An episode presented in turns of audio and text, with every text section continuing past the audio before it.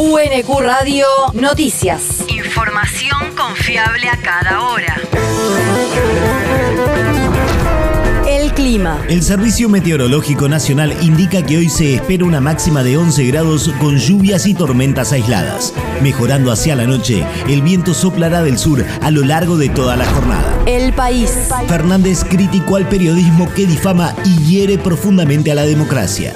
El presidente compartió una publicación del político español Pablo Iglesias en donde denunció a un periodista que presentó información sobre un supuesto pago realizado a su nombre por el presidente de Venezuela Nicolás Maduro en 2016 por un valor de 272 mil dólares sabiendo que era falsa.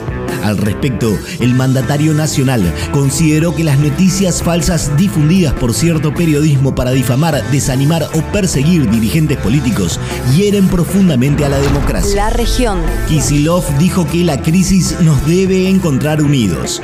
Al participar del acto de cierre del Congreso Nacional de la Corriente Federal de los Trabajadores, el mandatario bonaerense afirmó que el mundo está transitando una época muy difícil de crisis financieras, energéticas y alimentarias y que requiere tener en claro dónde se está parado y cuáles son los instrumentos que permitirán generar igualdad de oportunidades.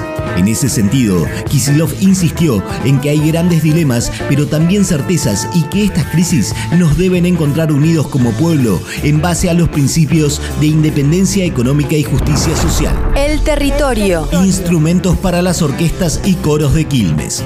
La intendenta Mayra Mendoza encabezó la entrega de nuevos insumos e instrumentos musicales a las orquestas y coros infanto-juveniles municipales y provinciales que desempeñan funciones en el distrito a partir de un trabajo en conjunto entre la comuna y la Fundación del Banco de la Provincia de Buenos Aires. La actividad se desarrolló en el Teatro Municipal con la presencia de los profesores, integrantes y familiares de cada uno de los conjuntos. El mundo. Movimiento Indígena de Ecuador denunció la estigmatización de las protestas.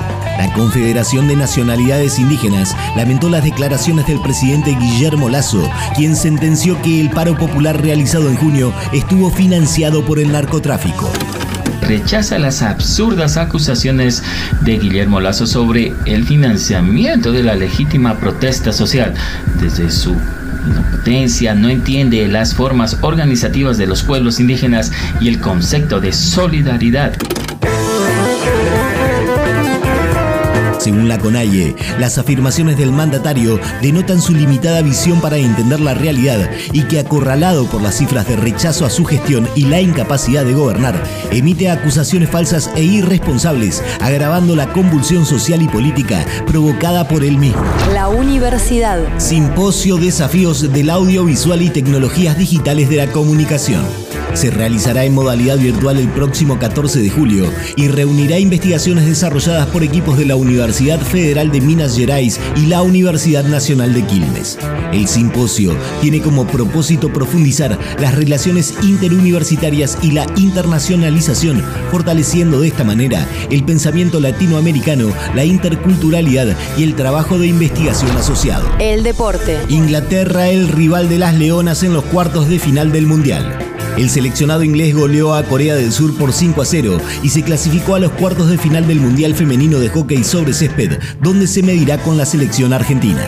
El encuentro se disputará en el Estadio Olímpico de Terraza, España, el miércoles próximo a las 16.30 de Argentina.